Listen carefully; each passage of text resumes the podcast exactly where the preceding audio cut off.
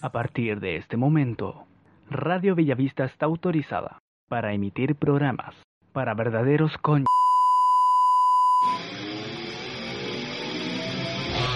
No hace falta meditar por horas, solo disfrutar. No hacemos extrañas pruebas de iniciación, solo hace falta compartir tu pasión. Te presentamos el anime, el cine, los videojuegos y mucho más. Te invitamos a ser parte de La Corte de los ñoños.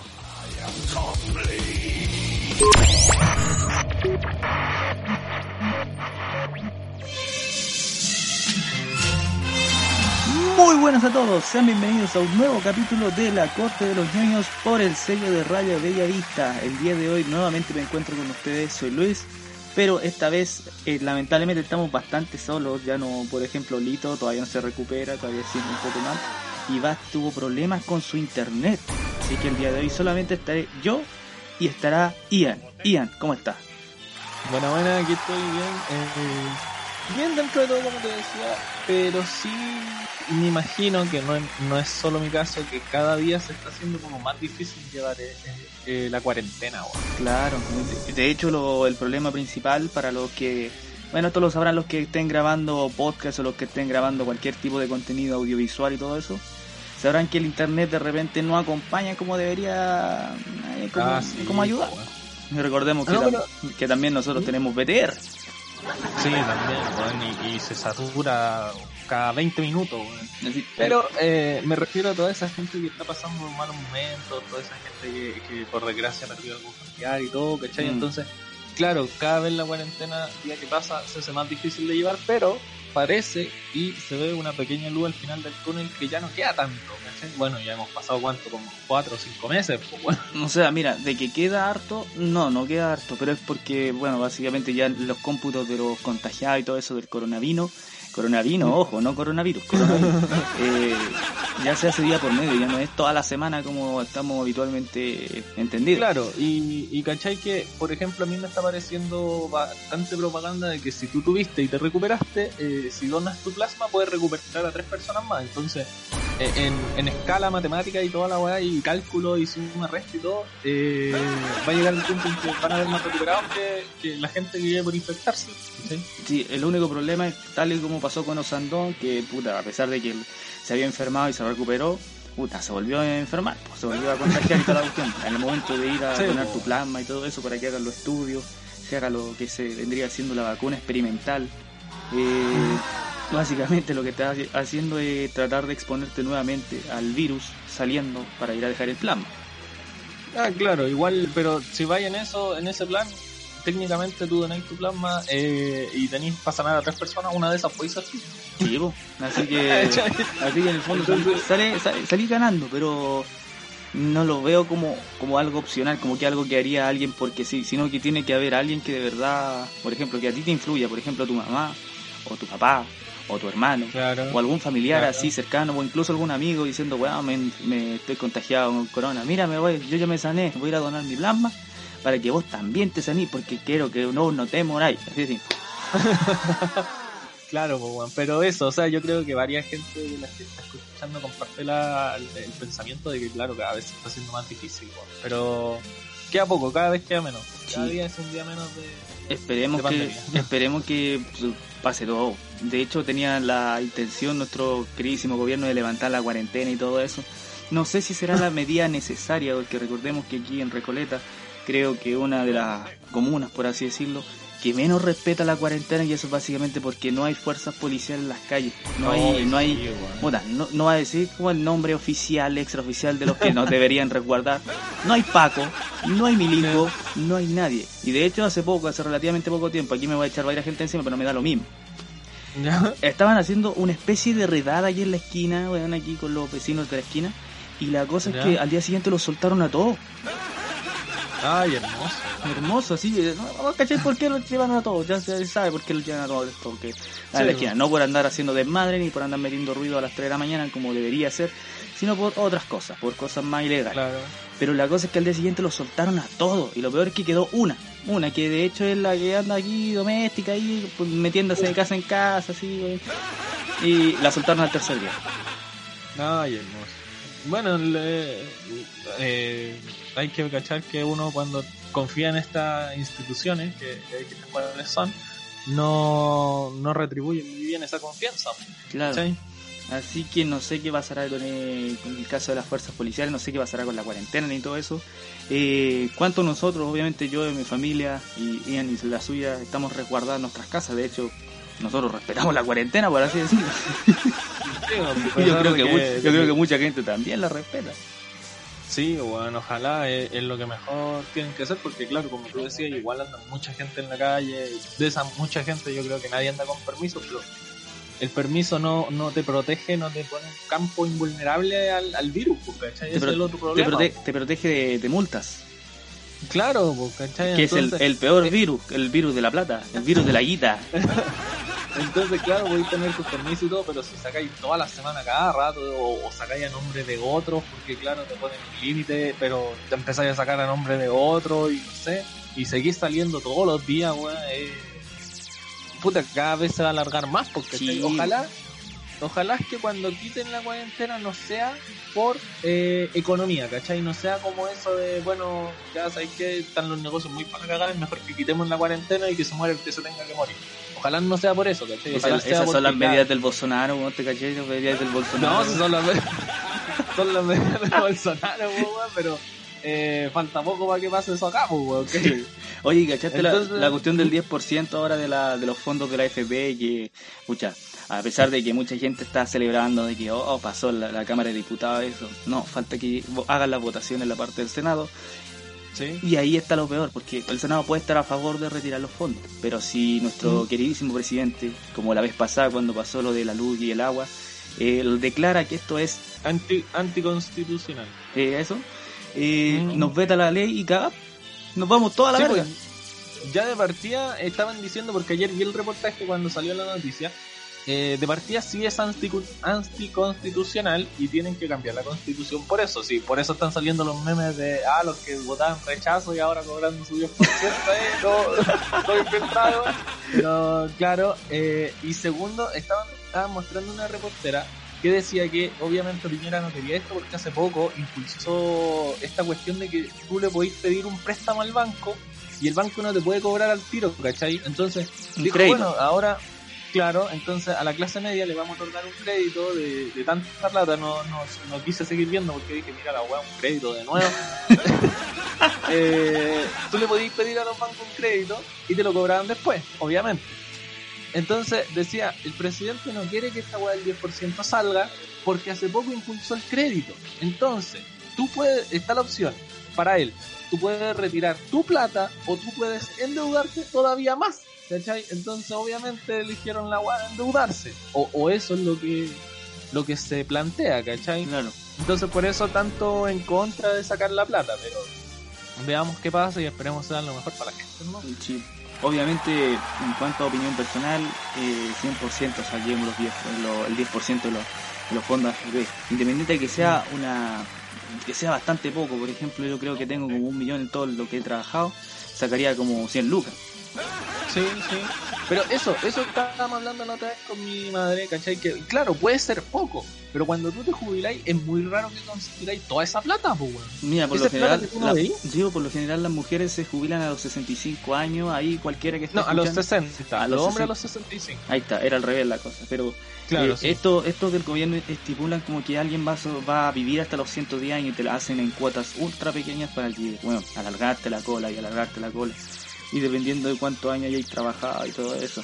La FP en Claro. sí es un sistema, escucha, perdóname la palabra, Ian, perdóneme lo, lo Sí. oyente, pero un sistema de mierda. Un sistema basura, que básicamente trabajan con nuestra plata.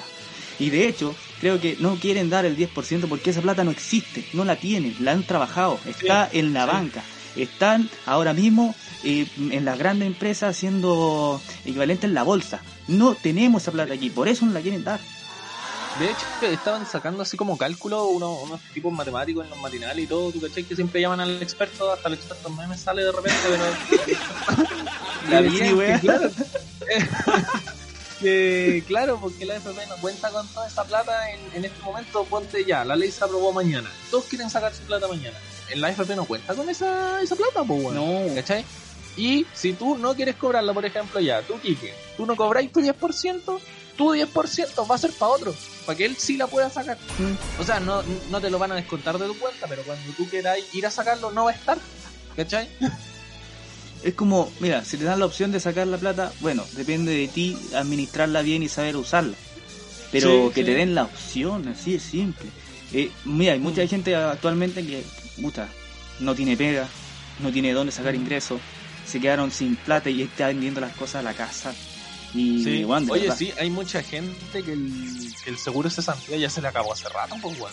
Sí, pues bueno, si esto esperan que uno con la plata de uno, como que trate de pasar toda la cuarentena, bueno, ya no se puede. De hecho, ahora si voy a comprar al ahí está el supermercado. crédito del banco, pues, Sí, pues.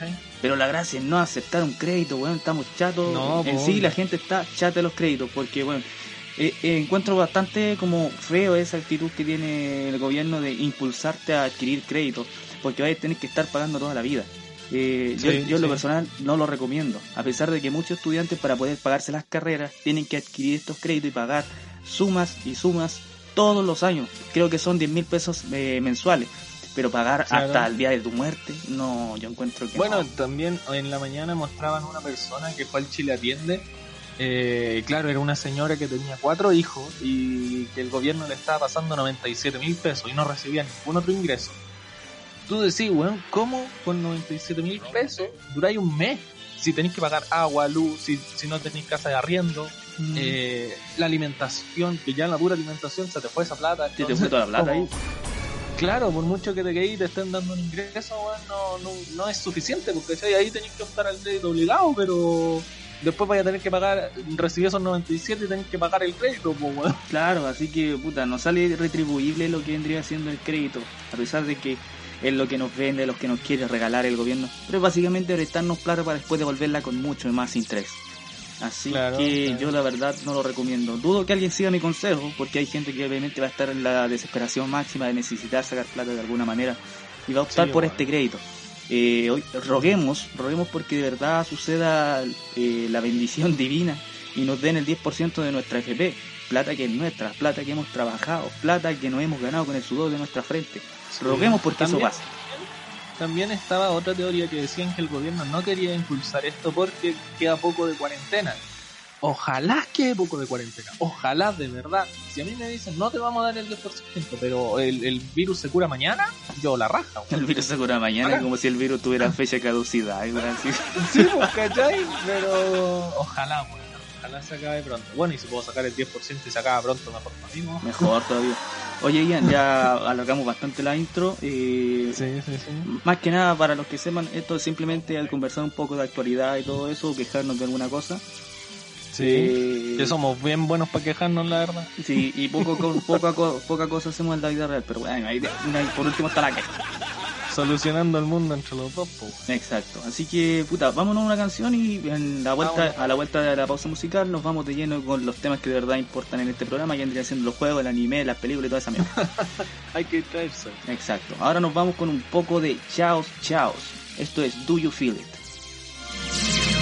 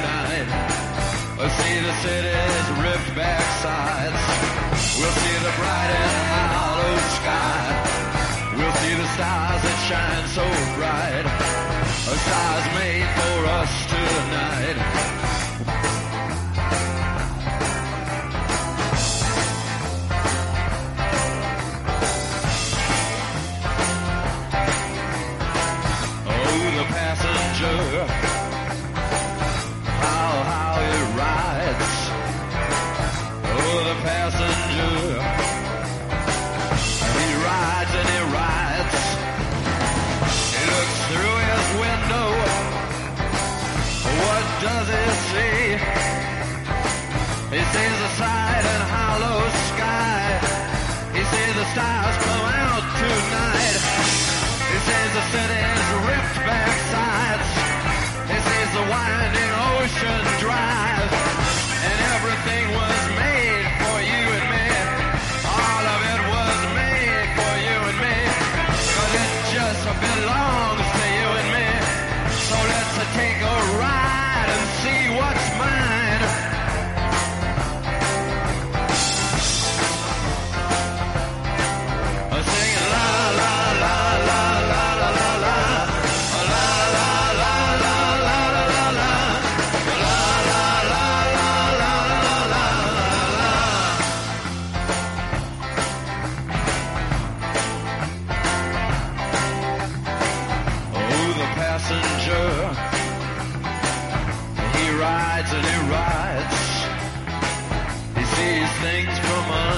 Glass. He looks through his window inside. He sees the things he knows are his. He sees the bright and hollow sky. He sees the city sleep at night. He sees the stars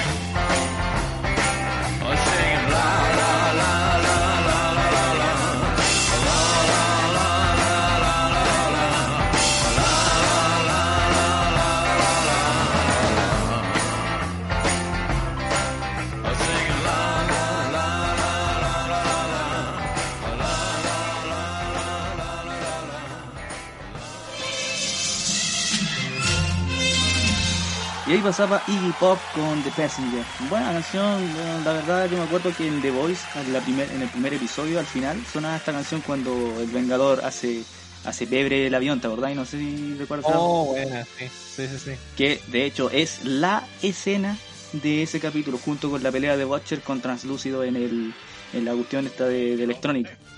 De electrónica, qué buena serie, weón. Sí, no. Pero eso viene más adelante. Más ¿no? adelante, pero es más que nada porque Ya. la canción la hace apología al primer capítulo. Nada, muy bien, me parece. Ya, para el día de hoy tenemos bastante noticias, pero antes de partir con la noticia, puta, sí, esto va a ser como una especie de noticia personal, pero lamentablemente murió uno de mis grandes íconos de la música que vendría siendo Ennio Morricone. Y Ya, Estaba- mira, Eh, él estaba internado en el hospital de Roma por haber sufrido Ya. una caída y lamentablemente falleció debido a esta herida y también porque el viejo tenía 90 años, más de 90 años. Ah, ya, ya. Hay que decirlo, Ennio Morricone era un genio de la música, eh, compuso las bandas sonoras de múltiples películas, entre ellas eh, una, una favorita personal que sería El bueno, el malo y el feo, que es la canción principal y básicamente toda la banda sonora. Puñado de dólares, básicamente compuso bandas sonoras que eran como distintas, pero a la vez como que tenían un toque característico de él, que era mezclar harto lo que era la, la sinfónica con sonidos rudimentales. Por ejemplo, podía en la- las canciones de western podía mezclar lo que vendría siendo el viento con alguien soplando, ocarina, flauta, todo esto lo metía aquí, guitarras eléctricas, baterías. Ponía, ponía autito en el tambor. No, no era tan, no, no era, no era tan psicodélico, no, eso, eso es para otros juegos, otros juegos son psicodélicos. Pero sí, eh, fue una lástima que o sea, lamentablemente Nimo Morricone murió, eh, muchos artistas le rindieron homenaje, entre ellos Metallica, que recordemos que Buena. Metallica, para partir sus shows, siempre iniciaba con la secuencia final del Tuco, del bueno, el malo y el feo, corriendo por el cementerio, yendo a encontrarse, ah, perdón, yendo a buscar la lápida donde estaba el dinero, que era la de Ars Stanton. Ya, Dat- ya. dato, dato curioso para los que les guste el cine de western. Eh, el cine antiguo de Western. Eh, sí, de hecho hay cine western, spaghetti western hoy en día, pero no es tan, como así decirlo, tan bueno y de hecho se volvió bastante bizarro, como que más, más exagerado y todo eso. Pero Sí, una verdadera lástima para el mundo del, de la música. Una, Puta, un muy buen artista, un muy buen exponente. Era mal genio el viejo, sí, hay que decirlo, era mal genio. Bueno, pero ya tenía el 90 y cuánto. 90 y tantos años, 96 me parece. Ya estaba viejito ya, era momento ya. Era momento. Bueno, pero ya partamos de lleno con las noticias de, de juegos, de anime y todo eso. Así que vamos con otra sección. ñoños news. eh, una sección ideal para hablar de algunos acontecimientos del mundo geek, del mundo friki, como lo quieran llamar. Eh, y me gustaría partir con el tráiler que nos, que nos lanzaron los chicos de 2K con el nuevo juego Ya. Battleground. No sé si ubicas el, el juego Battleground que iba a salir.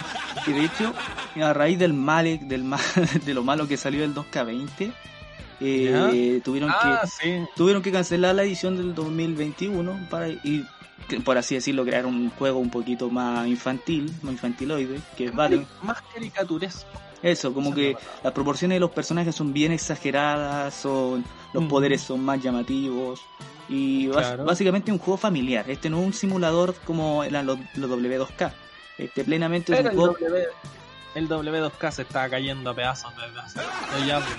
Es que, mira, esos eran los bugs característicos de los W2K, que eran, bueno, básicamente atravesar las paredes, quedarte atrapado en, la- en las cuerdas, el cabello que a Salir veces... volando con la escalera. Sí, pero eso era normal, pero en el caso del 2K20, puta, el juego se fue al carajo porque primero, aparte de los tiempos de carga que eran inmensamente largos, Sí. tenía el problema de que no estaban bien optimizados los personajes y por lo general se bugueaban y quedaban de rodillas o no se levantaban. O, Oh, o plenamente la pelea nunca terminaba porque el árbitro se iba volando. Así que hay innumerables bugs y errores de este 2K20 que básicamente sentenciaron lo que vendría siendo la IP y bueno, está catalogado como uno de los peores títulos que salió en el 2020. sí, Perdón, con- 2000 2019, 2019. Sí. Pero malísimo, si ya el, do- el 2K19 ya se estaba cayendo a pedazos, el 2K20, todo lo malo que hicieron lo repitieron y agregaron cosas nuevas. Sí, Pero pero, ahora se viene el Battleground. se viene Battleground que va a salir el, el 18 de septiembre. Lo único malo es que la pre-order es bastante cara, por así decirlo, 49 Ay. dólares. Si lo adquieres de manera digital en, el, en la, la Play Store de, de PlayStation, te va a salir 50 dólares en total y es la pre-order. ¿Qué te da la, esta pre-order? Oh, ya. Básicamente tener a un personaje que es bastante antiguo, que volvió hace poco, volvió justo en el Royal del 2020, que era. Ya. Buena, buena. O sea, te da un personaje, un DLC nomás. Sí, pero H es un personaje que ha estado en todos los juegos. En juego que veía está H. Es una leyenda. Sí, eso sí. Y ahora te lo quieren sea- vender por pre-order, weón. Por ¿Sabes qué pre-order. pasa? Es que pasa con la lucha que estaba la era, no sé cuáles eran los, los nombres de la era, los fanáticos de la lucha deben saber. La era dorada, estaba- la, la actitud, Claro. la ruthless. Pero ponte está la, la era donde estaba Hulk Hogan, La dorada. estaba... ¿Ah? La era gold. Ya, la era Gold. Y esos por lo general eran como para DLC, pero yo creo que los jugadores de ahora o los que van a comprar Battleground no los conocen. De No. hecho, Undertaker, si no se hubiera retirado hace poco, si se hubiera retirado cuando se tenía que retirar el viejito porque ya ni se movía, eh, Undertaker sería un luchador que ya no conocería a nadie. ¿Cachai? Entonces, no podéis venderle a Hulk Hogan porque nadie te va a conocer a Hulk Hogan. O sea, mira, siempre cuando se hacen reverencias, eh, perdón, referencia a lo que vendría siendo la cultura del wrestling, siempre destacan los personajes como, eh, como heroico, eh, con Sí, gafas, sí. que vendría siendo obviamente copias de Hulk Hogan. Y Claro. cuando ponen un personaje medio muerto, da lo mismo que ocupe máscara, que ocupe un cetro, cualquier cosa, cuando hacen personajes medio muertos, vendrían siendo copias de, o mejor dicho, homenajes al Undertaker. Eh, el. Undertaker, Hulk Hogan, Shawn Michaels y muchos de esos luchadores ya quedaron en la cultura eh, popular. La Roca, Stone Cold, eh, Triple H también. Muchos de esos eh, luchadores, por así decirlo, traspasaron el tiempo. Ya no lo Claro. podéis ver como un simple luchador, ahora es parte de la cultura popular. No, sí, en eso te, te- te estoy de acuerdo, pero por ejemplo en los juegos de Play 2 de la lucha, como que los personajes desbloqueables, incluso uno de los más difíciles de desbloquear, que me acuerdo en su momento, era André el Gigante, por ejemplo. ¿Ya? André el Gigante y Ric Flair cuando era joven. Entonces, Cuando Eso peleaba, no se movía el weón. ya para nosotros eran luchadores viejos. Sí. Entonces, imagínate ahora que viene el Battleground 2020, que es un juego más infantil. Yo no, yo creo que ya nadie conoce a André el Gigante, o sea, los, los mayores de 20. po. O sea, los fanáticos, de si la, los fanáticos de la lucha, porque acuérdate que siempre en la en los eventos, eh, no me acuerdo Mm. en qué, parece que en WrestleMania que se hace el homenaje al André el Gigante. Sí, y, sí. Y, sí. básicamente es ganarte un trofeo con la imagen de André el Gigante. Así que André el Gigante es conocido Claro. por ser ya una leyenda del- de, de la compañía. ¿Cachai? Pero a eso voy que ya como los, los luchadores antiguos que te pueden vender, ya son Edge, van a ser el Undertaker en un rato más, Kane, yo cacho, Mm, eh, John Cena que dijeron que también se va a retirar, bueno, ya casi no sale. ya ni sale, Eh, si no. Claro, entonces, bueno, John Cena lo conocen por el meme nomás, pero. Bueno, pero eso en el ámbito de, de juegos que se van a estrenar en este preciso año, junto con el otro que vendría siendo Tony Hawk, que Sí. va a salir con una rebaja. De hecho, Tony Hawk van a ser dos juegos en uno, que va a ser el Tony Hawk 1 y el Tony Hawk 2, por menos, Buena, de, buena. por menos de 40 dólares. Así que yo en cuanto a precio, yo de, de verdad yo voy por Tony Hawk, porque es un producto que ya hemos probado, un producto que básicamente apega a lo que vendría siendo la nostalgia de muchos. Porque, Sí, bueno, sí. básicamente jugar Tony Hawk es como, oye, te ponía esa rolita de Blink 182 perro, oye, te ponía esa rolita de Milan Collins, eh, oye, obviamente los que jugaron, los que tuvieron el gusto de jugar Tony Hawk en su época, muchas se habrán hecho con el nombre de muchas bandas, que es Milan Collins, Bad Religion, eh, Powerman 5000, eh, Papa Roach, muchos de estos grupos se hicieron conocidos por ese juego, así que eh, va a ser un homenaje bonito, va a ser bacán y todo eso se va a ver el 4 de septiembre. Buena, buena, buena. O el 2 de septiembre. Bueno, no, no, pero en septiembre. que- Los Y- primeros días de Sí. Y para finalizar lo que vendría siendo lo- los estrenos, los estrenos que vienen en muy poco tiempo, eh, estrenos que a nosotros nos interesan, no estrenos porque bueno, se estrenan muchos juegos en todos los meses. Sí, Tanto en el terreno hecho, indie como en el terreno indie. Hay una sección por ahí que es solo estreno indie y al mes estrenan como cinco. ¿Viste? Por eso, si nos pusiéramos a nombrar a todos los juegos que se van a estrenar, tanto indie como grandes producciones o como juegos que son eh, apuestas arriesgadas de estudio grande, eh, la sección no acaba, porque son demasiados. Pero, eso queríamos destacar por ahora. Sí, nos falta el último, uno que se estrena en octubre. Ah, sí. Crash Bandicoot 4. Crash Bandicoot. Buena, Bueno. buena, buena, buena. Para los que no conozcan a Crash Bandicoot, que ya verdad es bastante raro, porque es un personaje que vino de la infancia de, bastante, un- de bastantes eh, en la Play 1. Y bueno, Sí. hace poco, relativamente hace poco, lanzaron la Insane Trilogy que recopilaba los tres primeros juegos de la saga con un lavado de cara impresionante. Bueno, se veía Sí, fue una joya, weón. impecable el juego y mejor que te vendan los tres juegos en solo un disco, porque no tenés que cambiarlo y básicamente a tener horas y horas y horas de juego. Eh, Bueno, y, y lo que lograron, estaba muy bien hecho. O sea, el rediseño de los personajes y el mapeado estaba muy bueno, weón. mm, sí. Y, y mantenía la jugabilidad clásica. Claro. Eso eh, eh, es un punto a favor. Claro, obviamente en el primer Crash uno no podía hacer lo que vendría siendo el, el deslizado en el suelo que te ayudaba a impulsarte más rápido. Claro, pero eran pequeños detalles. Sí, E- e- era la misma cuando tú lo jugabas por primera vez, te llevaba esos años atrás cuando jugabas Play 1, weón. Sí. Y de hecho varios que- hicieron esos memes de que miraban el control, después miran la pantalla y era el juego antiguo. Eh, bien- bien- Claro. bien- como que apega a la nostalgia eso. Y a raíz de eso, Sí.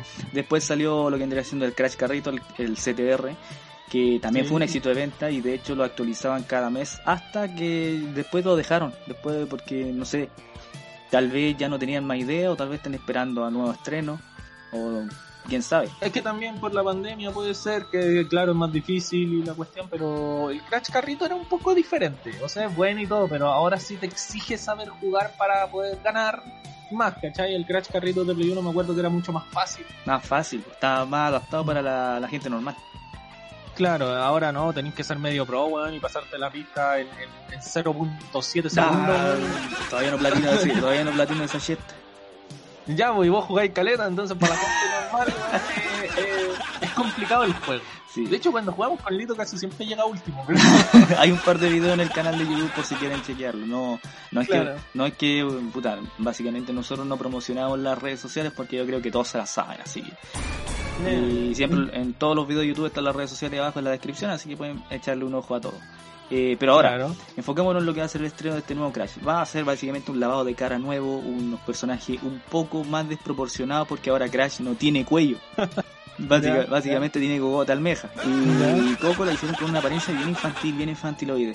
Eh, de hecho, muchos se habían enamorado de la apariencia de furro que tenía en, el primer, en la, en la Insane Trilogy y dijeron, pero yo, pero yo quería esa apariencia, yo quería esa apariencia. Y parece que por eso la cambiaron, para estos pervertidos que les gustan los furros. ah, ¿Cachai? Al, al furro, claro.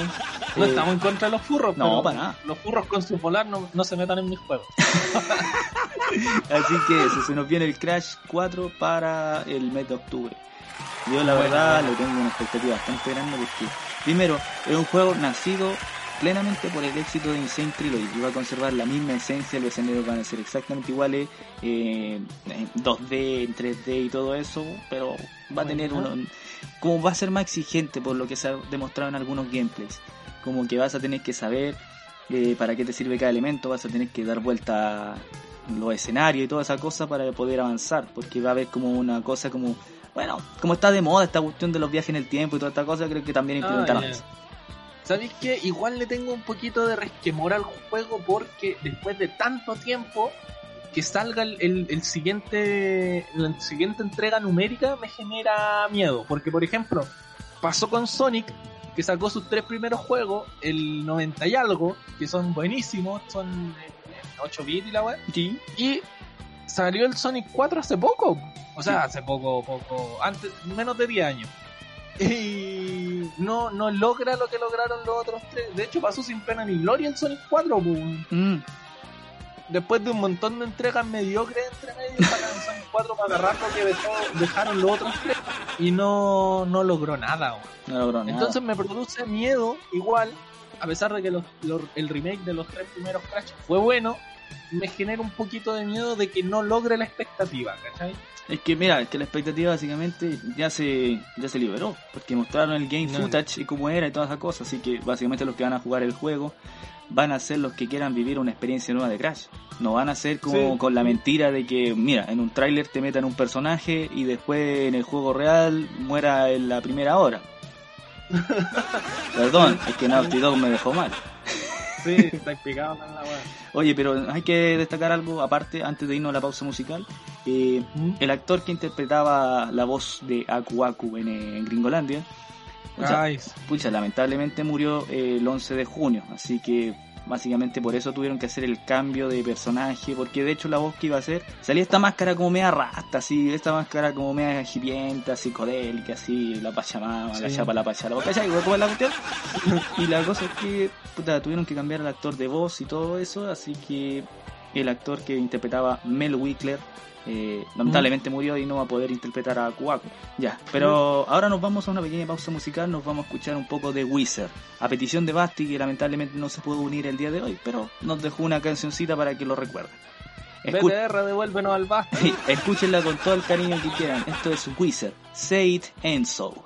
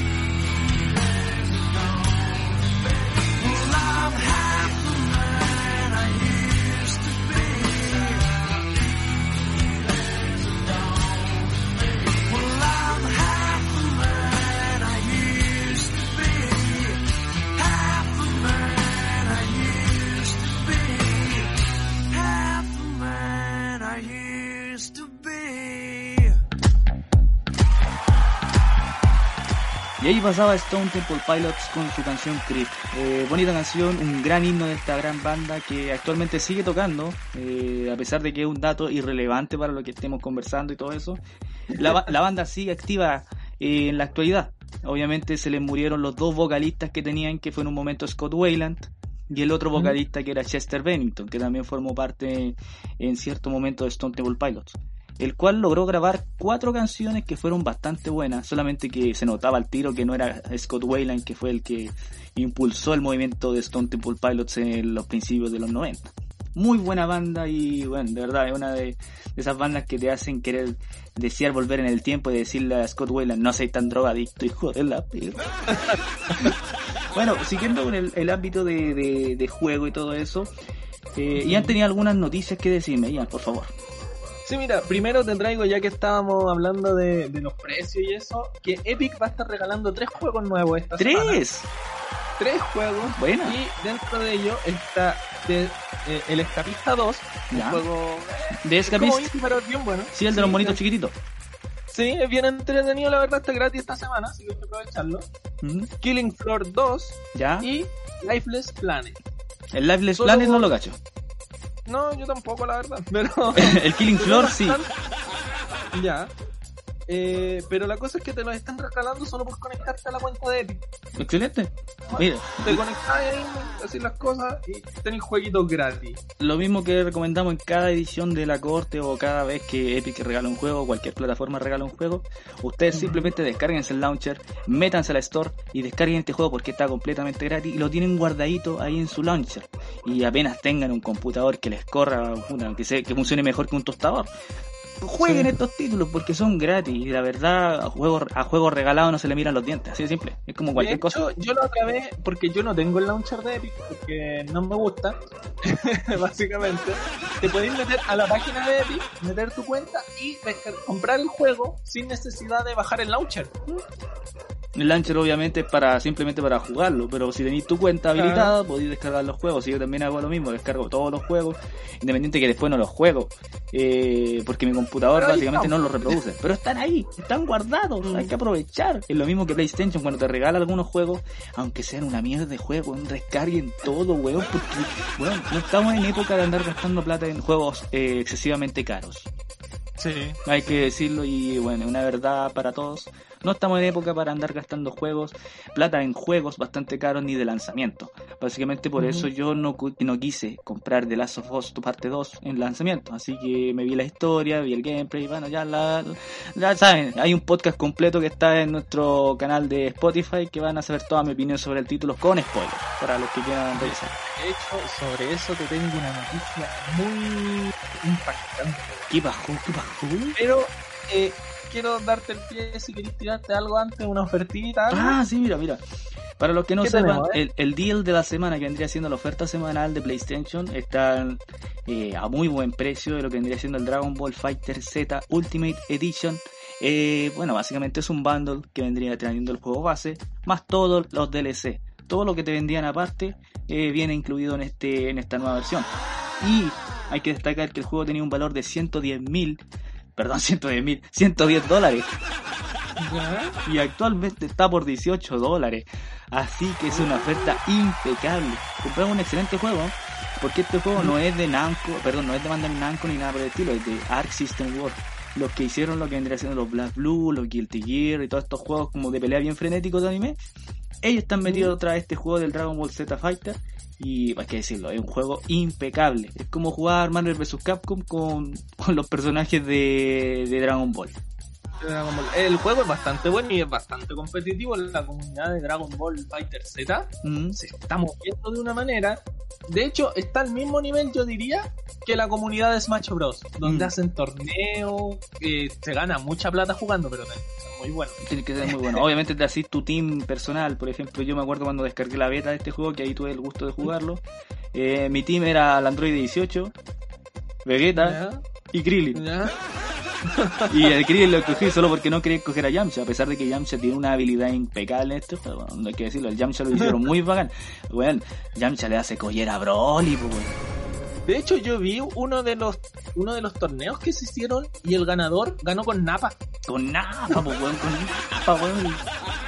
¿Quién gana Sí. con Napa, weón? Pero bueno, el juego está bien medido, bien, bien hecho. Hay algunos personajes que están más desarrollados que otros, y eso obviamente, porque hay algunos personajes que simplemente son más fuertes que otros. Por eso no me quede, no me, todos los DLC. sí, no me cabe en la duda de que Napa sea más fuerte que Black Goku y toda esa cosa, ni que Yamcha sea más fuerte que Broly, pero bueno, decisiones de diseño quizá.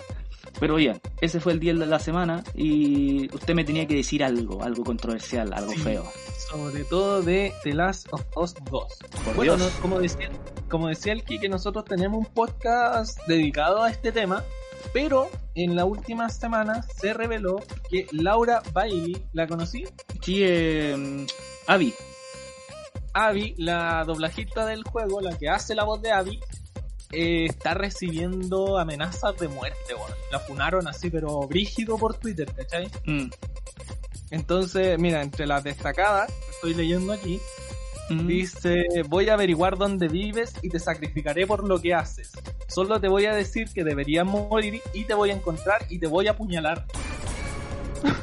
Wow. O sea, no, no, no, no entiendo, weón. El personaje puede ser malo, puede haberte gustado o no el juego, pero llega, eh, el doblajista, weón, le pagan por leer un guion. Pero ¿cachai? está mal eso, nunca hay que mezclar lo que vendría siendo el personaje con el con el actor Con la real. persona. Es como si, por ejemplo, pucha, pasó muchas veces que en los eventos, en los live events de la lucha libre, se enfrentaba Stone Cold contra Triple H y, y subía algún weón del público a pegarle a Stone Cold o a pegarle a Triple H y que le sacaban la cresta y después lo llevaban para atrás. Tipo como lo, lo que pasó con Homero Simpson ahí cuando YouTube le estaba pegando atrás. O sea, cuando los guardias de YouTube le estaban pegando atrás. No, sí va a recibir lo suyo. Sí, pues, entonces no, no termino de entender. Claro, es un personaje, es un, un, un- una doblajista, es lo que queráis, ¿cachai? Pero sigue siendo un actor, es como ir a pegarle a Harry Potter porque no te gusta que use un hechizo, weón. O, o a Voldemort, pelear con Harry, vais y buscáis al actor que hace a Voldemort y le pegáis, como eso.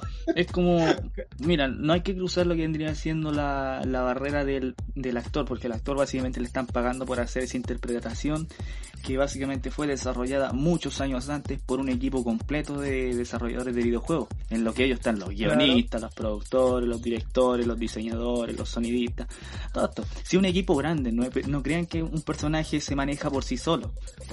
Eh, Así que- No creo que ella haya decidido, por ejemplo, eh, matar a Joel, en, en- eh, haya dicho, no, yo no le voy a dar la voz a menos que Joel se muera, no, no creo, pues. No. Y si así, no importa si una franquicia, si te puede gustar o no gustar, Sí, pero de ahí amenazar a una persona, No. Ah, esos son esos, no sé si vendrán siendo esos gamers tóxicos, esos gamers extremistas, pero no, no hay que mezclar lo que vendría siendo la ficción con la realidad. De hecho, a muchos le, le- cuando pasó lo de, de ¿cómo dice esta película? Los Cazafantasmas 3, ya, ya. que también las tres actrices, que, perdón, las cuatro actrices que interpretaban a los personajes recibieron amenazas de que era una basura de película y de que le iban a hacer daño, que iban a ir a romper su casa, iban a robarle cosas y cosas así. Y bueno, al fondo no pasó nada porque solo eran amenazas, pero aún así recuerda que las amenazas a veces pueden tener una carga emocional para el, para el personaje, que puede ser actor, puede ser músico en cuestión, que puede traerle una, por así decirlo, unas consecuencias graves, porque a raíz de eso puede tal vez necesitar guardaespaldas y todo eso. Además, recordemos que po- eh, por, amenaza empiezan las cosas, o sea, eh, no va a faltar que estés loco, por ejemplo, lo que pasó hace no mucho, creo que el año pasado, este año ya tanta cuarentena que no iban haciendo el ya no se sabe qué día es. Eh, Solo sé que es domingo. weón. eh, este que fue a, a explotar una una casa de anime, ¿te acordáis? Ah, la- el estudio de, de esta serie, la de los bomberos. Claro, claro, que todo empieza por amenazas, él también amenazó al principio, ¿cachai? Tío, la diferencia No, es que él, él fue y eh, hizo explotar la cuestión y soltó el fuego y se quemó todo. Por eso, no va a faltar el, el chalado, el, el que le falte un tornillo, los palos para el puente, como le estáis. Eh, que sí la pille en la calle y le pegue una puñalada, así. Porque no le gustó el personaje del juego. Porque Sí, mira, ella, eso- no, e- ella no tiene la culpa de haber interpretado un personaje y que, pucha, lamentablemente ofendió a varios, incluyendo a mí, pero yo, por ejemplo, no voy a ir a apuñalarla, no voy, bueno, sin personaje, bueno, es, es lo que es, es lo que nos entregaron. Lamentablemente Sí. para mí The Last of Us murió en la primera parte, pero bueno, será para quien la entienda. El juego es buenísimo y todo, pero la historia se cayó al pedazo, pero eh, Todo lo que te pueda provocar el personaje no es culpa del actor tampoco, es culpa no, del guionista. culpa del guionista. sí. Y de hecho, si quería quemar algo, quema a Neil Druckmann, maldito sobrevalorado Neil Druckmann, quémalo a él, quémalo a él. No, mentira tampoco, Pero no lo queme. eh, lamentablemente, claro, tú podías estar en acuerdo o en desacuerdo, puede haberte gustado o no el juego, porque incluso el juego es uno de los más vendidos Sí. en la primera semana. Pudo haberte no gustado el juego, pero eh, cosas como estas son las que después salen en las noticias donde dicen hubo un tiroteo en tal lado porque el cabro jugaba mucho play. Eh, hubo un tiroteo en tal lado porque el, el- el- el que disparaba jugaba GTA, por ejemplo. Sí, que se dio bastante. Sí, sí, son esas noticias, eso, esos sucesos que le dan de comer a estas noticias basura, que lo único que hacen es ensuciar el nombre de, lo, de la comunidad gamer, por decirlo de alguna manera. Claro. Pero lamentablemente en estos casos está saliendo a la luz de que a veces sí es cierto, ¿cachai? No podéis separar al personaje de la persona. Entonces, no termino de entender la amenaza a, a, a la actriz, ¿cachai? No se la merece, partiendo por eso. Sí, de hecho, como nosotros decimos, tenemos el podcast, nos desahogamos bastante, pero nunca es contra ninguna persona, sino que es contra el personaje y es contra el juego. Mm. Bueno, para los que quieran escuchar nuestra opinión personal sobre el este, el podcast en Spotify, La Corte Podcast, que pueden revisarlo, echarle un ojo y todo eso. Pero hay que decirlo, no tiene nada que ver mezclar al personaje real con el personaje ficción. Independiente de que te haya arruinado la vida, te arruinó la infancia, te arruinó la, la experiencia y todo eso. No hay que mezclar las cosas porque no tiene nada que ver una cosa con la otra. Eh, porque mira, si nos ponemos de acuerdo, tendríamos que pucha, fusilar a Hideo Kojima por meter a, a Norman Reedus en proyecto que tenga. Sí. Porque a pesar de que Death Stranding es un juego que a mí me gusta y que yo lo aprecio y todo eso, no voy a negar que es una basura que te hace replantearte de verdad vale la pena de cargar tantas cajas, weón, por horas y horas y horas y horas. De verdad, como que esperáis que esta weá me, como me recompense en algún momento. Bueno, ahí queda el gusto de cada quien, pero no, no tenéis que cargarla contra los creadores ni nada de eso. Solamente hay que cargarla contra alguien que, pucha, como fue en el caso de No Man's Sky en su principio, que era el creador, ¿te acordáis? Sí, sí. Que No me prometió, acuerdo el nombre de sí, que prometió, sí. prometió, prometió, prometió, hasta que hizo lo que tenía que hacer, se fue y no lo vimos nunca. Sí. Bueno, el juego ahora es relativamente jugable. Y es, bueno, porque, y es porque el equipo de desarrolladores que él tenía, o sea, los, los colegas, se encargaron de mejorarlo, no querían quedarse como con la mala reputación de que Hello Games se fuera al carajo. Claro. Y Pero si a ustedes no les gusta una entrega de, de digamos, lo audiovisual, ya sea cine, sea anime, sea videojuego, primero no cargarla contra el actor, no cargarla contra los trabajadores. Si tienen que llegar, si ya, ya la, la, la ira les llegó a un punto en que les cagaron todo y tienen que cargarla contra alguien, junten a, más gente y se envía un comunicado a los productores, a los escritores, a quien sea, y se le hace saber el descontento, porque no van a ir a apuñalarlo o a hacerle explotar la hueá, ¿cachai? digo, miren, un claro ejemplo antes de irnos pausa, porque ya estamos alargando bastante, eh, la saga Ultimatum de Marvel. Eh, bueno, básicamente la saga Ultimatum es reconocida por ser una de las sagas más violentas en el mundo del cómic. Porque Sí, sí. mezclaba lo que vendría siendo los superhéroes que, bueno, podían matar a su enemigo. Eh, De hecho, ocurría lo que cualquiera le hubiera hecho a un enemigo para que dejara de hostigar. En vez de detenerlo, Sí. asesinarlo. Ujú. volándole la cabeza a cable. Cosas que pasan. Eh, y bueno, los usuarios obviamente los que compraban cómics no les gustó esa saga y escribían cartas y cartas y le empezaban a enviar a la editorial y eso logró que puta la saga Ultimata a pesar de ser una joya bastante entretenida y todo de lo que podáis creer una obra bizarra de- del, del Sí, cómic sí. eh, lograron cambiarlo todo y ya no se hace más ultimátum. Y lo lograron, simplemente haciendo la firma y eh, básicamente fue una queja colectiva. Así que si Claro. quieren hacer quejas, si quieren quejarse con alguien, hagan eso, cartas al responsable. No amenacen a los actores de doblaje, no amenacen a los actores que den apariencia a los personajes porque no es el caso. Y con argumentos, porque te voy, o cámbialo, te apuñalo, no es un argumento. No, así que no, es de verdad lamentable lo que le pasó a la actriz porque incluso tuvo que cerrar su Instagram, tuvo que cerrar su Sí. Twitter y pucha, lamentable las medidas que tienen que recurrir a algunas personas para poder conseguir algo de paz. Así que, pucha, con esa amarga noticia que en puta, no apagaste el día, maldito. Nos vamos con una canción, vamos con... Hoy día vamos a tener un especial relajadito, música tranquilita y todo eso. Nos vamos con un poco de Oasis. Esto es Don't Let Me Down.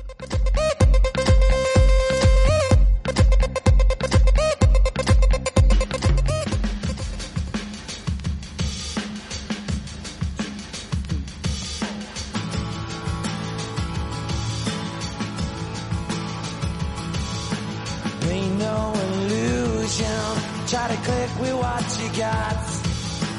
Taste every potion. Cause if you like yourself a lot, go let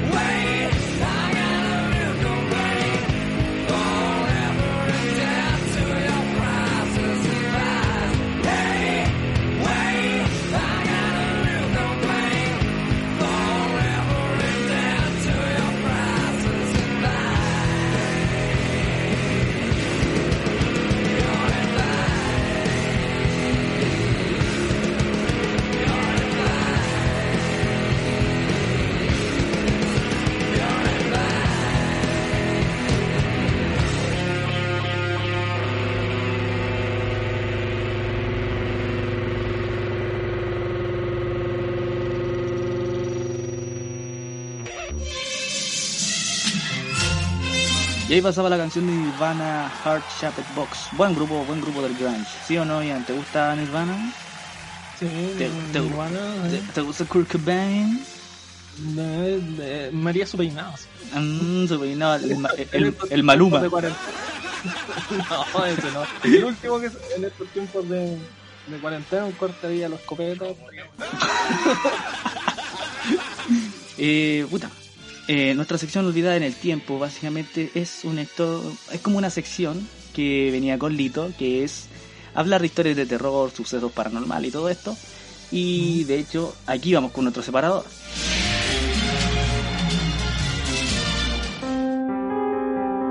Historias de ultratumba. Tumba.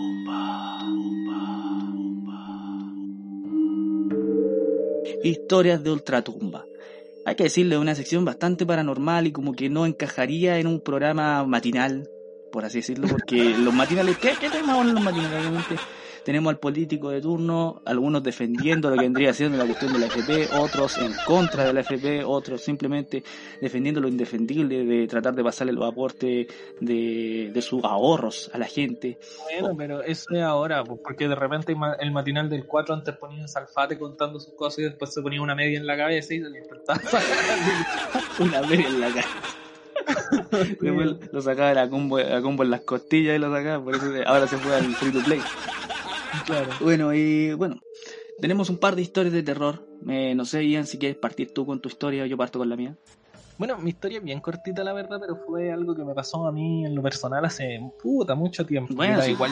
Si le pasó a usted, cuente todo lo que tenga que contar. Yo tengo una historia escrita, una historia que escuché, leí por ahí. No, mira, esto me pasó a mí en primera persona, ¿cachai?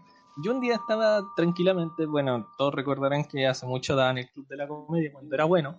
Ah, es realidad antigua. En la, segun- en la segunda temporada más o menos, no, primera, segunda temporada. Entonces, el, el- igual esta serie terminaba bastante tarde, Mm. ponte dos y media, una de la mañana. Entonces yo estaba acostado viéndola y bueno, tengo que aclarar que yo tengo mi pieza independiente, tengo así como solo, Sí. paso solo la mayoría del tiempo porque no tengo hermano. Entonces, claro, en ese momento yo estaba viéndola solo, eran como la- un cuarto para la una. Mm. Eh, ya entonces están tirando chistes, están tirando chistes, yo me estoy riendo de lo más bien, ¿cachai? Y de repente, mientras están terminan un chiste, se tiran un remate, escucho, luego al lado mío, así, en, en mi misma pieza diría yo, porque lo escuché muy nítido, a una mujer, ¿cachai? Y que dijo así como, ah, claro, sí tiene razón. Y se empezó a reír, pues. Y yo, y yo para el segundo pico, Pero, pero no era tu mamá. No, po, no, si mi mamá estaba durmiendo hace rato, si trabajaba, ¿cachai? Y, y estaba la tele de ella apagada, estaba todo, ¿cachai? Entonces yo, como te digo, estaba solo en mi pieza, con todo lo demás apagado, solo la tele prendía. Que escuché eso, apagué la tele así despacito, me tapé y me dormí. Yo lo hubiera dejado prendido por último, así como para que no ruido. No, bueno, es que si eh, en mi raciocinio dije, puta, si se está riendo de eso, está viendo eso, lo que sea que está, bueno, mejor se la apago. Y me dormí. Con la baba así se enoja y me agarra chuchada sin ruido. No sé. Bueno, Pero fue algo que me pasó hace años que siempre recuerdo, no, no, no le encuentro una explicación. es ¿cachai? que fue Pero traumático, po, imagínate estar tranquilito, así acostadito y de repente escucháis una voz, o escucháis unos golpes en la puerta, o escucháis que tu gato está mirando detrás de ti. O sea, Claro, escucháis, porque eh, observáis que tu gato está mirando detrás de ti, como a escuchar un gato. Pero, Entonces, claro, y se empieza a reír súper fuerte, pues, weón. Se estuvo así como dos minutos cagada la risa. ¿y tu mamá escuchó? Yo, no, no, si, como te digo, estaba durmiendo. Ah, no fue algo colectivo. No, entonces ahí me, me asusté, weón. Bueno, cual- cualquiera de los que estén escuchando esto, que bueno, va a salir en vivo en Radio Villavista el día sábado y va a ser posteriormente subido el día miércoles a Spotify y a nuestro canal, eh, podrá comentarnos por Twitter, por YouTube o donde quiera. eh, si ha tenido alguna experiencia paranormal similar a la de Ian, porque son bastante gente que escucha cosas y básicamente te puede quitar el sueño y básicamente te, te deja paranoico, como que empiezas a mirar las orillas, empiezas a mirar las esquinas para que no salga un perro de tíndalo, quién sabe, weón. O cachai, pues, weón, cosas así, bien paranormales, bien, bien cosas así. No tienen explicación, pero pasan, y pasan bastante. Como te dije, fue algo que me pasó a mí, así de chico, y fue eso, así como que no pasó nada más, fue bien cortito, así que. Pero de que me asustó más que la mierda. De que te asustó, te asustó. Caso específico y cosas así. Básicamente, cosas que le pasan a uno ahí cuando está en la casa solo, porque, bueno, hay que decirlo, cuando uno está solo en la casa, eh, se vuelve como más perspectivo, como más perceptivo, perdón, eh, Claro. la palabra perceptivo. Como que empezáis a perseguirte solo, como que alguien te mira y como que mira, observáis cosas que no existen con el rabillo del ojo. Si vais a, a- por ejemplo, vais y miráis a tu gato, tu gato te queda mirando, pero no a ti, a lo que hay detrás de ti. Bueno, básicamente Claro. todo, todo te como que te cambia la perspectiva y termina asustándote. Porque así, Claro, así pero- funciona lo que vendría siendo la mente humana, como que busca perturbarte. Mm. Pero bueno, esto era un pequeño tentempié antes de la historia que tú nos tenías, Kike. Sí, pero es que, bueno, básicamente la historia que contó Ian fue un suceso real. Yo les tengo una historia de terror, un creepypasta, por así decirlo, Ya, a ver, dale, dale. Es dale. poco conocido, pero espero que les guste. Ian, podía hacerme todas las preguntas que queráis durante el transcurso de la narración, sí, no hay problema. Por supuesto, para eso estamos. Dale. Vamos a hablar sobre el caso de Jacob Emory. Bueno, Ya. Jacob Emory era una persona que tenía mucha fascinación por el ocultismo, por esta cosa de, de jugar a la Ouija, saber cosas de magia negra. Y vivía en un pueblo bastante pequeño, eh, era niño y era un devorador de libros. Le gustaba leer todo lo que le cayera en las manos, diarios, Biblia, eh, guías, lo que sea, lo que sea le llegaba. En ese tiempo no existían los juegos, así que su mayor oficio era eso. Mientras todos los niños jugaban a la pelota, se iban a compartir con los otros tomando agüita. eh, este se dedicaba a leer, simplemente a leer. Ya. Pero la cosa es que, bueno, su talento, porque aparte de eso, él, él era una enciclopedia humana de magia negra. Él sabía más incluso que los chamanes y las gitanas del lugar. Así que cualquier persona que quería recurrir a saber algo de ocultismo, iba y recurría a él, a pesar de que era un niño de 10 años. Ah, claro. Bueno, igual entonces hay que aclarar que esto estaba pasando en tiempos antiguos. Es ¿sí? antiguo. Ya. Y en un poblado pequeño que, bueno, básicamente la historia no te narra qué, cómo se llama el pueblo ni nada de eso, solamente te narra la historia de él. Y de hecho la historia está contada como en, en perspectiva desde un niño de la época que ahora es anciano. Ya. Porque, mira, el momento en que Jacob Emory se fue de la ciudad porque dijo el pueblo le quedó chico y quería averiguar más cosas, se fue a la ciudad a vivir la buena vida, eh, conoció la farala, el, el gasto, eh, el alcohol, las chicas baratas, Droga. todo eso. No, no, droga en ese tiempo no había, era más que nada licor. Ya. Y bueno, debido a que era una persona de pueblo, al volver al, a- al ir a la ciudad y volver al pueblo, se corrompió obviamente y se volvió más eh, como negativo, más pesado y como así, así como que después la gente lo miraba feo. Pero la cosa es que este, este hombre llegó a un bar donde se encontraba el que está contando la historia, que en ese que era entonces era niño. Llegó Jacob Emory ya con 30 años a ese local y le dijo a los niños, tráiganme un- una hoja de papel. Y los niños dijeron, ¿pero quién soy vos? No te conocemos, ¿por qué una hoja de papel? ¿Qué quería hacer? ¿Qué- ¿Quería hacer un cohete? No, tráiganme una hoja de papel, tráiganme una hoja de papel. Y bueno, los niños le trajeron, mira, aquí te traje una servilleta, confórmate con esa. Ahí tenía una servilleta. Ya. Jacob ya, agarra la servilleta, la abre y inmediatamente abre su gabardina, porque estaba bien vestido, se vestía tipo Sticky Pi- Peaky Blinder y weá así, con, con traje, tenía esas boinas, Claro. esas boinas con navaja y weá así.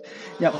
Claro. saca un lápiz, un bolígrafo bien bonito con tinta gel de los bacanes y, eh, y la cosa es que empieza a dibujar cosas adentro de la servilleta. Dibujó un gatito y, se, y lo dijo, miren este gato. Dejó la hoja ahí en, el, en el- la mesa y de repente el gatito empezó a moverse. Era un dibujo, un dibujo empezó a moverse. No había plano, no había plano secuencia, no había nada. Simplemente el gato estaba ahí dibujado y se movía. Estaba pasando la hoja rápido. No, era una pura hoja, era el, el puro, el puro paño. Estaba ahí el gatito feliz, el gato dando vueltas y tratando de salir de la hoja de papel, de lo que vendría siendo la servilleta. Claro. Bueno, esto llamó la atención de todos los niños y todos empezaron a hacer como una especie de círculo, no para lincharlo ni pegarle ni nada, sino para observar lo que él dibujaba. Y muchos eran niños bastante como tímidos, le decían, a ver, dibuja un perrito, dibuja un hombre, dibuja un elefante. Y bueno, cada vez la gente se acercaba más y más. De hecho, ese fue el primer día en que ese, ese como especie de, de local, de donde vendían refresco Ya. y todo esto, se llenó de gente. Estaba tan lleno de gente que había gente afuera, esperando, haciendo fila para poder entrar. Jacob, Emory llegó siendo una persona extremadamente popular gracias a este nuevo talento que tiene, a ese bolígrafo mágico.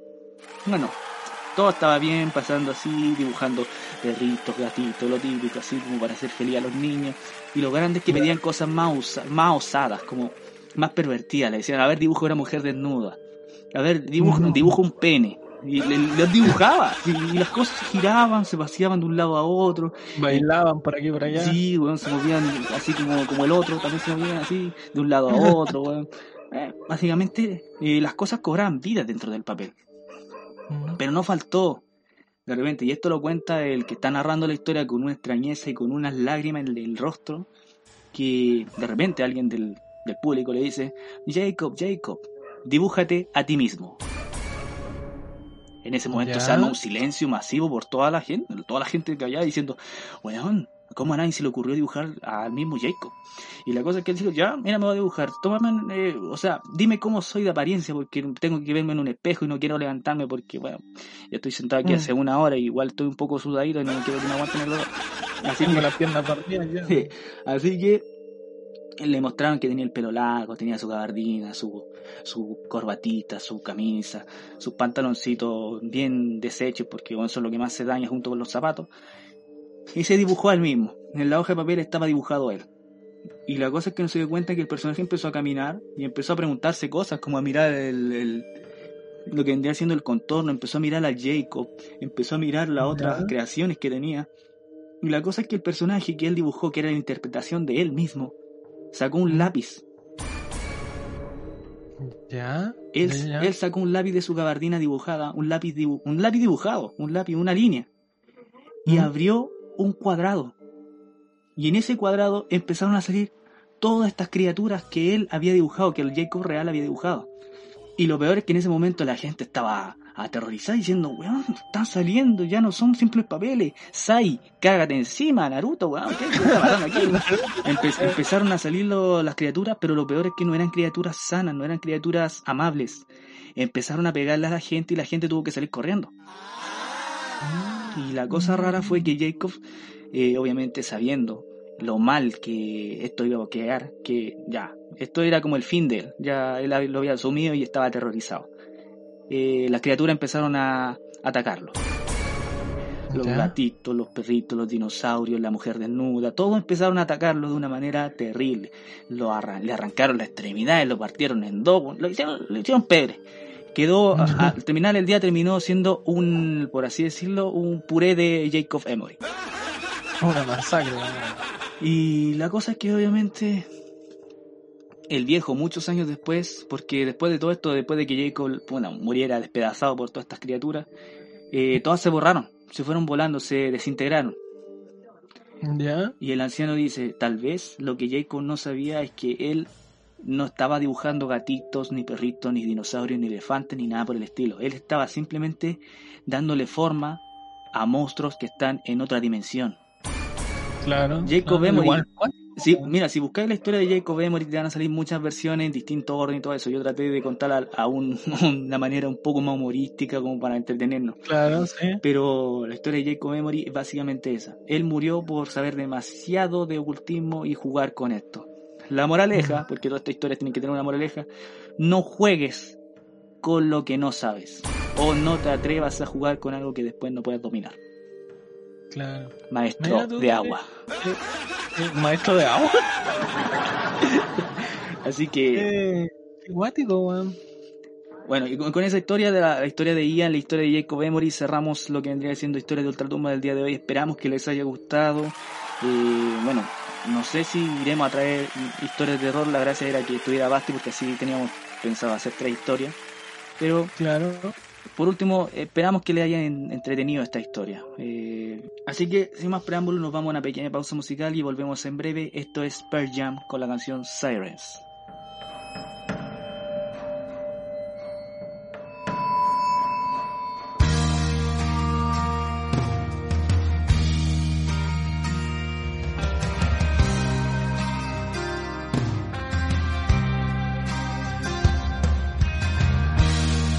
The siren. Hear the siren.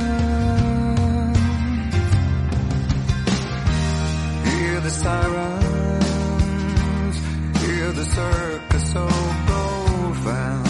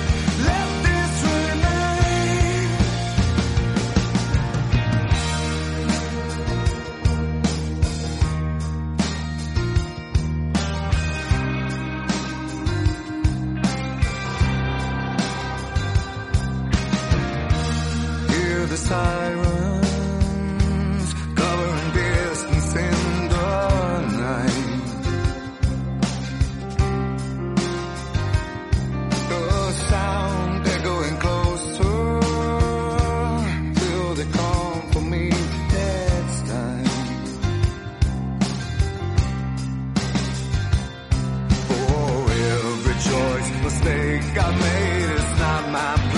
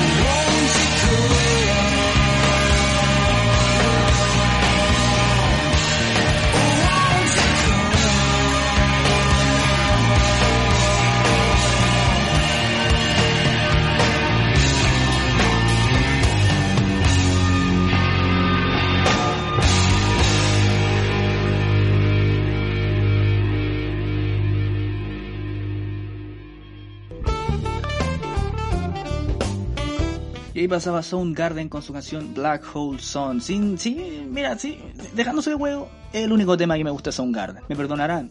Pero Chris Cornell destacó más por su banda anexa, que fue Audioslave. Esa sí fue una banda. Esa sí fue, weón, una wea donde Chris Cornell sacó a relucir lo mejor de él. Soundgarden, jódete Soundgarden. Eh, después Kike amaneció en el Mapocho. Funado, weón, en el Mabocho. Mucho bolsa. Ahí como Jacob Emory, así terminó aquí. Bueno, ya, hay un tema bastante entretenido que me gustaría debatir contigo y creo que me podí comentar varios detalles que básicamente nos van a hacer conversar y replantearnos varias cosas. Ah, sí. Sí, por ejemplo, una persona, por ejemplo yo, ¿puedo Ya. llegar en algún momento a ser mi propio padre? Ya. ¿A raíz de qué viene la pregunta? ¿Por qué? Mira, básicamente hace poco, relativamente poco tiempo, se estrenó Dark, la tercera temporada. Yo cuando se estrenó la tercera temporada no la vi en su momento. Yo de hecho, mi polola, la Camila, eh, me dijo, ve Dark y me explica algunas cosas. Y dice, ¿qué te tengo que explicar? Si, que, si, si una serie de, de en el tiempo. La ventaja es que es alemana. La ventaja es que es alemana y los personajes no se bañan, pero eso es otra cosa. Eh, ¿Los personajes se vayan? Bueno, es que el personaje protagónico Jonas eh, como que está sucio toda la serie, así. bueno, eh, la serie narra lo que vendría siendo eh, unos mundos, unos multiversos que se crean a raíz de, de una decisión que pasa en una línea de tiempo predeterminada. Resulta que toda la historia nace con un personaje que era un, un relojero que por así decirlo, eh, sufre la desgracia de ver morir a su hijo, a su nuera y a su nieta en un accidente. Y bueno, Ya. como cualquier persona en el mundo tendría que superarlo, él no lo logró, no pudo hacerlo. Así que Mm. se dedicó todo su tiempo, toda su vida a idear lo que vendría siendo un viaje en el tiempo. ¿Para qué retroceder a esa época y poder evitar que, que esto pasara, como esta catástrofe? Ya, ya. Pero lo que no calculó fue que esto no retrocedió su tiempo, sino que creó dos líneas anexas. O sea, su mundo se destruyó completamente, se desapareció el mapa y se crearon dos Claro. líneas.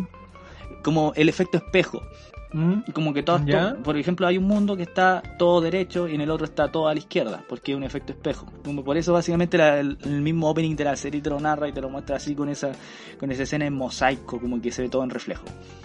Bueno, esa es una de las teorías del viaje en el tiempo que viene siendo el multiverso. Mm. Pero es otra es una de las teorías. Por ejemplo, eh, resumiendo, sería lo que pasa en Dragon Ball cuando Trunks viaja, ¿cachai? Que él no cambia su tiempo, pero genera otro. eh, independiente de lo que él haga, influye en lo que está pasando en la línea eh, de tiempo donde él está viajando. No Sí, es pues, no una línea, ven. no es una convexa ni una línea derecha que plenamente es la que manda y la que se puede cambiar como lo hacen en Volver al Futuro y todo eso. Que Claro, básicamente eh, que Marty McFly al momento de viajar al pasado podía cambiar e- ese suceso y que en el futuro, por ejemplo, no naciera. Claro, sí, era una de las cosas que podía pasar. Que también se, se plantea muy bien en Futurama, ¿cachai? Mm, que también Fry viaja en el tiempo, pero en Futurama es muy enredado porque se crea la paradoja de... eh, no sé si alcanzaste a ver esos capítulos de Sí, sí. viaje en el tiempo. Ya. Cuando viajan a cosa la- la- al tiempo de la cuestión de Roswell. Claro, eh, viajan a Roswell, y, pero lo que pasa es que ahí el Fry, se, por decirlo de alguna manera, se vuelve su propio abuelo, porque eh, se mete con la abuela. ¿cachai? Pero eh, significa que si Fry nunca hubiera nacido y nunca hubiera viajado en el tiempo, nunca existe el primer Fry que viaja en el tiempo. ¿cachai? Es como, en algún momento nació un primer Fry que no era su abuelo y, y volvió al pasado, pero ¿de dónde? Exacto, paradoja, perro. Sí. Mira, si lo vemos con el término de paradoja, bueno, recordemos que los viajes en el tiempo plenamente es el, el momento en que hay una línea de tiempo y por X motivo, alguna decisión o algún momento exacto, algún momento específico, hace que cambie eh, la decisión es que si lo así o no lo así. Y eso crea dos líneas.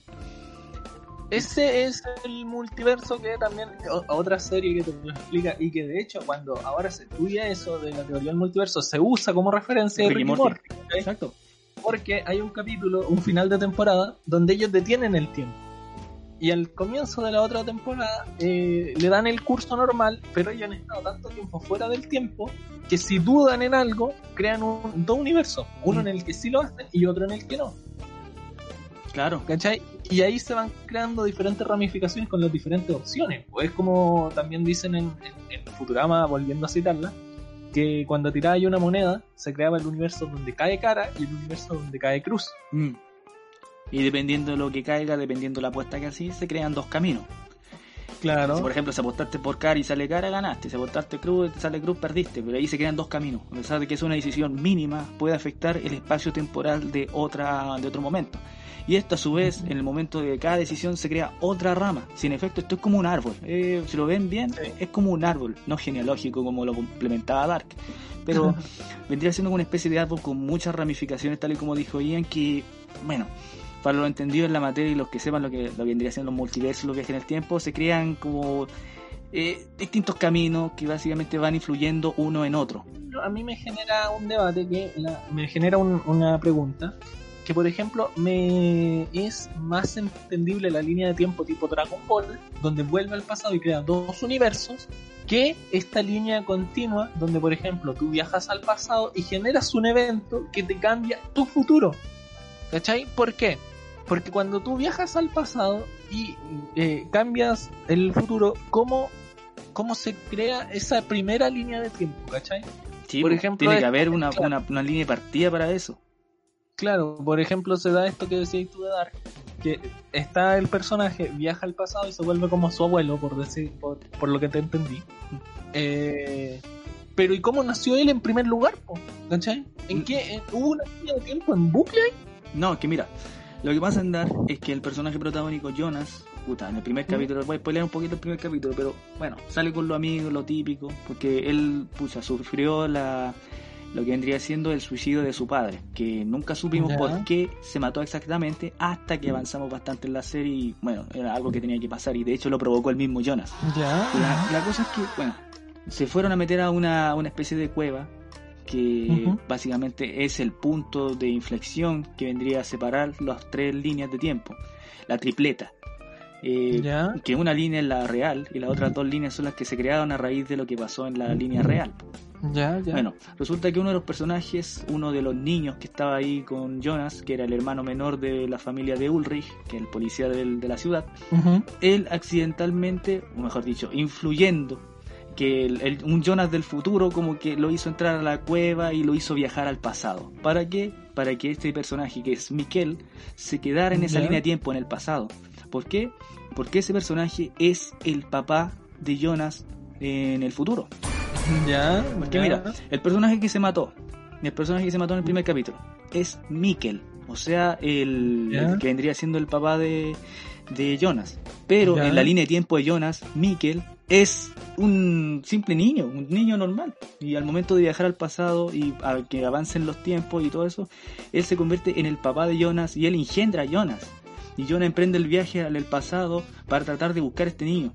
Y de hecho aparece el Jonas del futuro, el Jonas, el que después, bueno, con el pasar el tiempo se termina convirtiendo en Adán.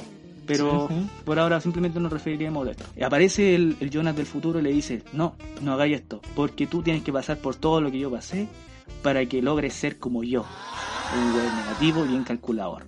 Y en efecto, cada suceso uno se explica cómo mierda pasa, pero pasa porque esto está todo bien medido, todo pasa por algo. Todo está conectado y esa es la premisa de Dark. Todo está conectado, tanto el pasado, el futuro, el presente, incluso la otra línea también se entrelazan. ¿Por qué? Mm. Porque ambos destinos están entrelazados para hacer el bucle. Ya. Eh, La base, ¿Qué? mira, la parte final, ya la parte final, para los que vieron la serie, bueno, tendrán que chupar un huevo, porque voy a decirlo, no me interesa. La parte final, la que era, eh, vendría siendo Claudia, el personaje que, bueno, en cierto momento de la historia, en el pasado donde Mikkel eh, llega a este- al pasado donde incluso conoce a su propio padre, que es Ulrich, y que después Ulrich lo engendra a él, y ese niño está en el tiempo de Jonas. Ah, bueno, sí, creo que una cosa me rara, ¿eh? como que el padre es hijo del hijo y el hijo de- del padre del hijo y eh, cosas así. Eh, bueno, Claudia era la que estaba a cargo de la planta nuclear de- del lugar. Y de hecho todo esto, todo esto ocurre y toda esta paradoja ocurre por el gen, el monstruo que está dentro de estos tambores, eh, de, por así estos tambores nucleares donde están estos desechos, que básicamente ahí vendría estando la partícula de Dios. Y la partícula de Dios es la que ocasiona los viajes en el tiempo, que podéis viajar 33 años al pasado o 33 años al futuro. Ya. El problema básicamente es que si bajáis, viajáis mucho al pasado, eh, puede llegar a un punto en que ni siquiera exista el plutonio, ni siquiera las plantas nucleares. Y de hecho hay un punto en que viajan tan al pasado los personajes principales que ¿Mm? se quedan atrapados y tienen que hacer su vida ahí. Porque no pueden hacer nada, pues si en ese tiempo, No en, el, volver, po. en el 1921 no existía el plutonio ni las plantas nucleares. Ya. Así que ahí Eh, se igual es un poquito enredado entenderlo, Anda, pero... que la mierda. Pero en el fondo, mira, tal y como le dije a mi polola cuando lo estaba empezando a ver, a mí me tinca que esto es un árbol genealógico creado por dos hueones, esos se fueron dando, dando como cajas así, multi, multi- en múltiples escenarios, múltiples mundos y weón, así, crearon a todos. Sí, crearon a toda la ciudad. Y toda la ciudad que se creó así, weón. Vos si veías el árbol genealógico, todos son descendientes del mismo. así que, Pero claro, po, ahí se abre el debate de lo que es el viaje en el tiempo. Pero ahí tenéis, por ejemplo, en todo lo que hemos estado hablando, que estaba analizándolo más o menos, estamos viéndolo la visión de qué pasaría si viajamos al pasado. mm, ¿Cachai? hay un Pero momento en que viajan al futuro. Eso, está la otra rama que es el viaje en el tiempo al futuro. Sí, que mira, Que- ¿Mm? Esto es un detalle cortito. Bueno, básicamente los dos, eh, las dos líneas de tiempo se marcan por un suceso que tiene que ocurrir sí o sí, que es el apocalipsis, que es cuando eh, lo que vendría siendo la planta nuclear tiene una especie de fusión debido a que destaparon eh, los desechos tanto en la línea de tiempo de Adán y la línea de tiempo de Eva. Le abren los desechos y se arma la partícula de Dios. Y eso tiene que pasar en ambos mundos. Ambos mundos se tienen que destruir pero a la vez ambos mundos van a seguir viviendo, porque es un bucle. A pesar de que el mundo Claro, se deseche y todos mueran y toda esa cosa, eh, tarde o temprano vuelve a nacer todo y empieza una y otra y otra vez. Todo es un bucle en esta cosa. Hasta que el personaje Claudia, que esta vez ya, aquí, aquí sí va a decir el spoiler final. Claudia, eh, la dueña de la planta nuclear, eh, se da cuenta de esto, viviendo la realidad muchas veces y muchas, muchas, muchas veces, ayudándose por ella misma, porque ella iba y se daba, se daba consejo a ella misma, se pasaba datos, se disculpaba de su padre, porque, bueno, había que aceptar algunos sacrificios, por ejemplo, ella tuvo que matar a su papá, eh, cualquier cosa así, como para poder vivir cierta situación. Y bueno, pasó esto de que ella se dio cuenta y apareció en la línea de tiempo de Adán y le dijo, esta es la primera vez que vas a poder eh, cambiar lo que vendría siendo nuestra línea de tiempo. Porque si no te has dado cuenta, pues si no se han dado cuenta millones de copias de tú, Jonas, del, del pasado y Ya. algo así, hemos vivido lo mismo millones de veces. Millones de veces ha pasado este bucle. Claro, claro. Así que esta es la primera vez, esta línea nunca ha sido escrita y esta es la primera línea que vamos a hacer los dos. Eh, así que tenéis que ir para allá, robarte esta mina, ir al pasado y después viajar al más pasado hasta la línea original. O sea, donde el científico hizo la máquina del tiempo y evitar que los personajes, los, los que ocasionaron todo esto, que fueron el cuñado, la nuera y el- la nieta, mueran. Ya. Porque así el relojero no tendría por qué mierda hacer una máquina del tiempo. Claro, pero ahí destruís todos los los multiversos. Exacto, sí, de hecho ahí se arma la, ahí se arma la escena más triste de la serie. Ya, pero claro, pues ahí nace mi paradoja en primer lugar, porque por ejemplo, eh, que también sale en Futurama muchas veces, ya, eh, está la línea del tiempo donde este relojero que se le muere la familia.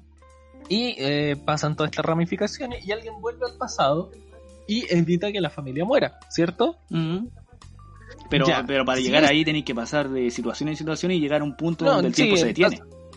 Pasan un montón de, de situaciones, pero si vuelve al pasado y evita que la familia muera, en primera instancia no se va a crear el reloj y nadie va a volver al pasado a evitar que la familia muera. Entonces sí va a morir y sí se va a crear el reloj.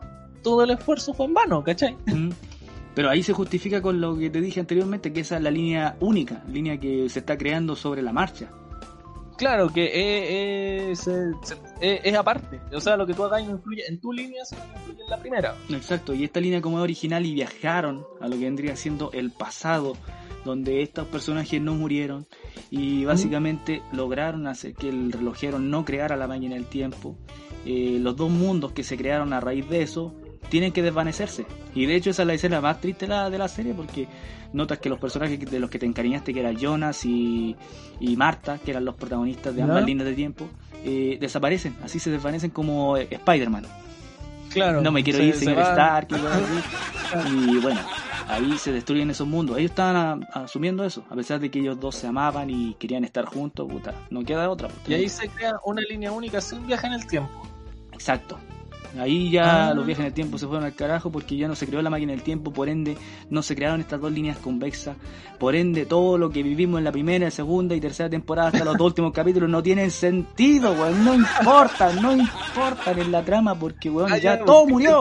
Príncipe Persia, Eh, Príncipe Persia, esto es Príncipe Persia, dejáis con la dada del tiempo al pasado y cambiaste todo. Claro, ese es como la weá del oráculo que es el viaje como para el futuro. Oye, en todo caso, también el personaje protagónico Jonas en un momento se intentó matar. Se intentó ahorcar igual que el papá para decir, no, esto ya es mucho, mucho sufrimiento, no me he bañado como en dos meses. y al final se intenta matar. Pero la cosa es que él no sabía de que Mm. él no puede morir. Ya. Ese, porque hay un momento, bueno, esta también es otra teoría, porque en cierto momento el Jonas que vive en esa época toma dos decisiones y se crean dos vertientes. Que una es que lo salva la, la Marta de la otra dimensión y se lo lleva a su dimensión para que ocasione todo lo que vendría siendo el hecatombe en el lado de Eva. Y el otro es el que se salva y, bueno, se salva en la misma línea de tiempo y, y se crea la línea de Adán, con él progresando y convirtiéndose en Adán posteriormente. Y bueno, también pues ahí se crean dos líneas aparte que, bueno, narra Claro. que este personaje no puede morir porque él influye en el destino del otro. Mm. De hecho, Ah, de hecho intenta dispararse muchas veces con un arma de la época, un arma bastante antigua como usada en la Primera Guerra Mundial, y no lo logra. Porque él no puede morir, porque si muere crea la paradoja y la destrucción de ambos mundos, porque él influye.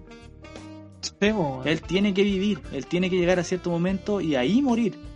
Así que bueno, buen tema lo de los viajes en el tiempo, las paradojas y todo esto. En algún momento retomaremos el tema cuando se una Basti. Y Sí. bueno, básicamente esperamos que les haya gustado el programa el día de hoy. Fue bastante entretenido hacerlo. No sé si será entretenido escucharlo, la verdad. Ojalá que se pueda. Pero eso, eh, esperamos que tengan una muy buena semana. eh, nos despedimos Sí. con Ian. Y bueno, para finalizar, nos vamos con una canción de James Addiction. Esto es Stop y nos vemos en una siguiente edición de La Corte de los ñoños. Nos vemos.